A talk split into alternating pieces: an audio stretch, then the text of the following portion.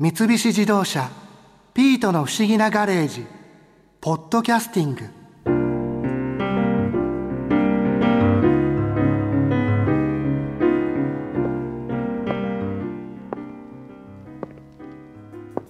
新一二人だけで海外に来るのって初めてね。嬉しい。マリアさん博士から便利カーを借りてもらって運転までお願いしちゃってすいません。絵ばっかり見てないでもう少し私を見てよ。ああいやこの絵どうしても見たかったんです。この美術館のモネの睡蓮の絵。そうです。三菱一号館美術館の安井博さんから教わったんです。パリのオランジュリー美術館の睡蓮の間は一度見た方がいいって。この睡蓮の絵に囲まれた楕円形の睡蓮の間ほんとすごいですね。天井から取り入れたふわっとした自然光に浮かび上がって本当に睡蓮の池のほとりにいるみたいで。そういえば新一ガレージで安井さんからモネのこといろいろ教わっていたわよね。ええお話面白かったですよ。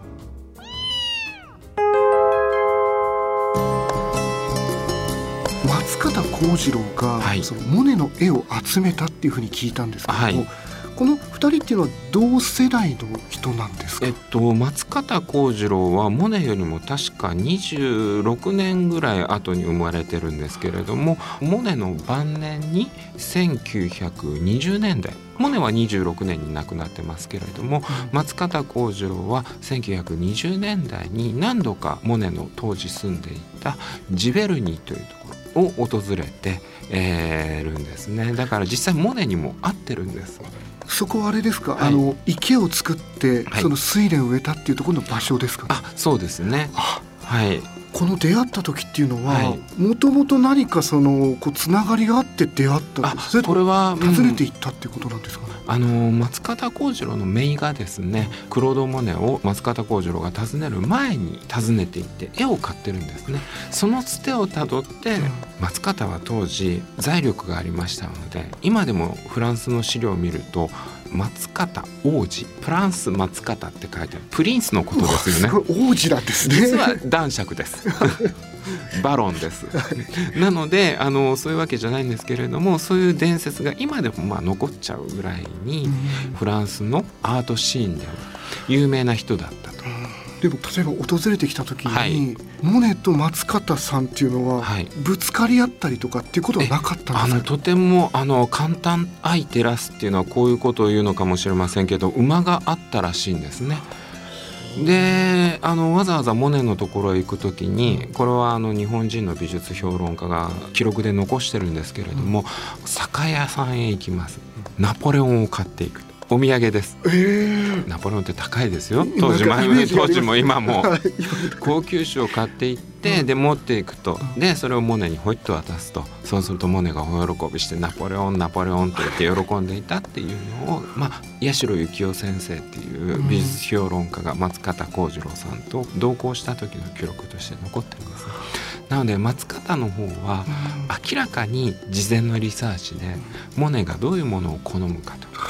分かっていて言ってる。うん、調べていってる。調べていく、はい。でそのおかげで、えー合計で三十数点はモネの作品買ってるんですけれども、結構多いんですね、はい、しかも当時モネは若い頃苦労した分だけうんケチケチになっていてなかなか作品を売らなかったんですよ。あそうなんですね。はい、まあ画商さん何人も競争させてマーケットプライスをこう釣り上げていって。ちょっと嫌ですねなんかね。いやあのそうしないとやはり現実的に生活っていうのはできないわけですし画家もその方法を知ってないと描いたものがどんなに良くても、まあ、30代の半ばでゴッホのようにあの自殺しなければいけないという運命をたどるのかそれとも市場経済のシステムをよく理解した上で自分が生き残って80を過ぎても自分の描きたいものを描き続けることができるかっていうのはやはり重要な選択だと思いますね。中でも面白いなと思うのは松方幸次郎という人は本当にモネとうまく意気投合したんだと思うんですけれどもモネは生涯でほとんど売らなかった巨大な睡蓮の壁画を松方幸次郎だけには売ってるんですね。えその行った時にですか、はい、これはですねモネが亡くなった後に1926年に亡くなるんですけども翌年オランジュリー美術館という今あの睡蓮の部屋というのが2部屋に分かれて作られてるんですけれども、モネの睡蓮だけを展示していた建物があります。でこのオランジュリー美術館のためにモネはものすごい数の作品を描いてるんですけれどもオランジュリー美術館のような大きなサイズ縦2メートル幅が3メートル4メートル6メートルトータルは12メートル最長のものは二十数メートルっていうものはあのー、モネは実は生きてる間売らなかったんです。ずっと絶対に売らなかったんです。これ1枚の絵ってことですよね。水蓮まあ何枚かのパネルを組み合わせてなんですけれども、うん、でも大きな作品です。水蓮の池をこう描いたものなんですけれども、うん、松方幸次郎だけはモネからそのうちの一点を譲り受けてるんですね。本当に特別な存在だったんですね。間違いないと思います。でもなんかすごく素朴に思うんですけど、はい。なぜ自分の庭に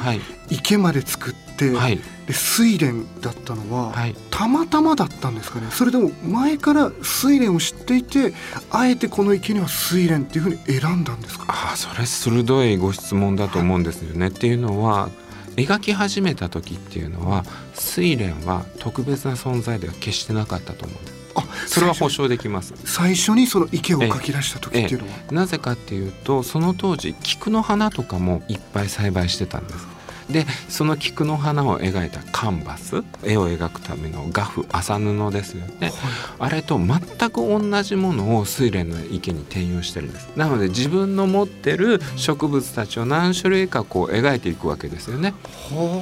そのうちの一つでしかないんです特別では最初全然特別ではないただ急速にそれに向けて関心が集まっていくっていうのは1899年頃にかけてモネが自分の池にこう二重橋太鼓橋のようなですね、皇居のお堀の横にかかってる二重橋のような形をした太鼓橋をかけちゃうんですね。日本にあるようなあ浮世絵からどうもインスピレーションを得たらしいんですけれどもその太鼓橋、うん、あと睡蓮の葉と花。それが浮かんだ池。柳の木ポプラの木。あと池のそばのまあ草ですね。茂ってる草っていうのが一つのまとまりとなってモネにとって重要な画題を与えるようになっていくんですね。じゃあちゃんとこう考えて書いていったんですかね？間違いないのは自分の描きたいものっていうのにお金があればあるほど集中することができたんでしょうね。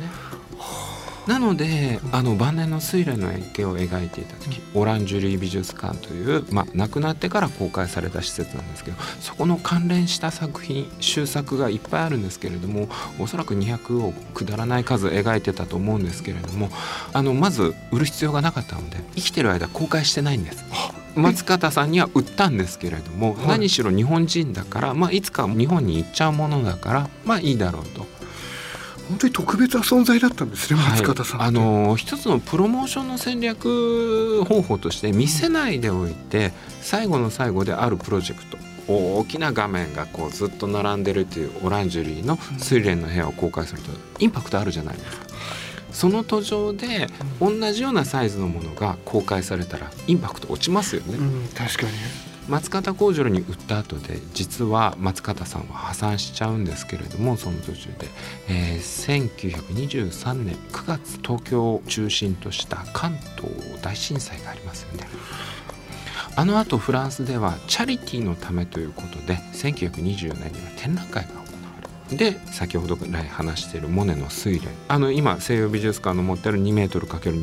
と 2m×4.25 メートル。今年の6月に公開されるものっていうのは一度人目に触れてるんですモネ猛然と抗議の手紙を書いて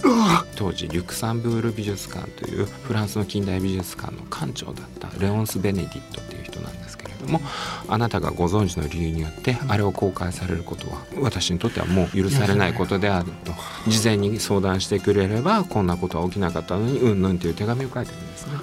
そこの展示に関しては松方さんの意思は関係ないわけですよね、えー、何しろ松方は日本で大震災後の火消しに追われてるわけですね。つまり急激に経済状況悪くなっていた時なので松方の知らないところでやられてしまっている。でモネの意図はやはり自分のプロジェクト、うん、まあこの場合はオランジュリー美術館ですね。これが完成するまでの間っていうのはそういうものは見せたくないっていうそこがやっぱりポイントになってると思います。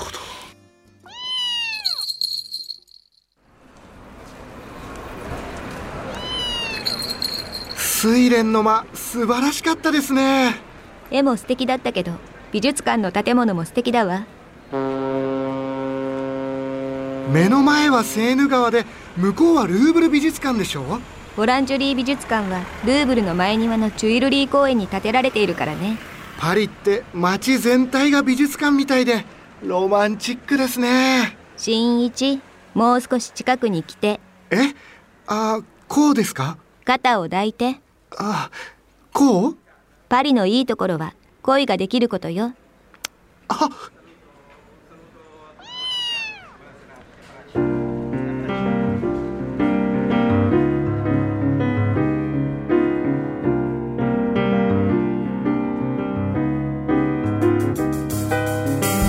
三菱自動車ピートの不思議なガレージポッドキャスティング。このお話は「 Drive your Ambition 三菱自動車がお送りしました。